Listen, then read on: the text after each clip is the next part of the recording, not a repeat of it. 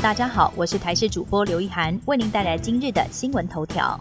国产疫苗征受试者，官方却开了记者会招募，惹出争议。对于指挥中心公然劝募受试者，学者专家骂声隆隆。因为食药署曾经有发文通告全国临床试验单位，不得以记者会的方式招募受试者。现在卫福部却带头开了记者会，不但打脸自己，更是罔顾受试者的权益。对此，食药署解释，平台只是做意向登记，记者会只是公布重大事项，要请有意愿者前来登记，并不算是临床试验受试者的招募广告。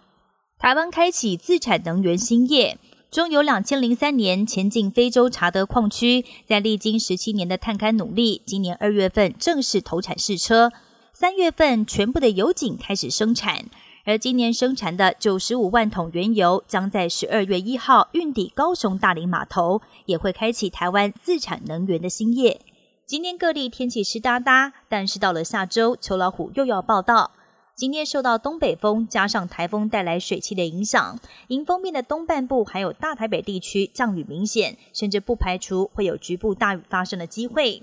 中央气象局对新北市跟宜兰发布了大雨特报。而另外，中南部的云量也增加了，也会有零星降雨。礼拜天开始，西半部转为多云时晴的天气。到了下个星期一，天气还会更好，不但放晴，气温也回暖。北台湾高温回升到三十度左右，甚至下个星期二到星期五，各地晴朗稳定，高温还可以来到三十一度以上。白天微热，紫外线偏强，是典型秋老虎的天气形态。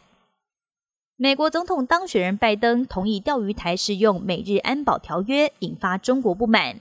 日本首相菅义伟在十二号跟美国总统当选人拜登举行了电话会谈。菅义伟表示，拜登表明同意钓鱼台列屿是美日安全保障条约的第五条适用范围，强调他对美国保护日本安全以及对信守美日安保条约第五条款会坚持承诺。中国对此表达不满。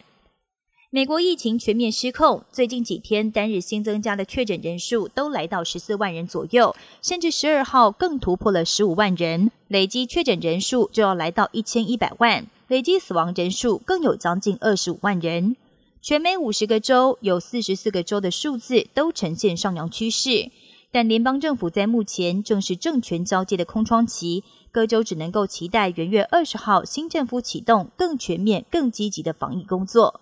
跟着人移动的音乐，以色列科技公司研发出新型音响，不用戴耳机也可以独自享受音乐，还会有三 D 环绕效果，不会干扰到别人。新研发的音响就像是有隐形功能的耳机，利用三 D 感测功能追踪耳朵的位置，确保音乐只会传达给使用者。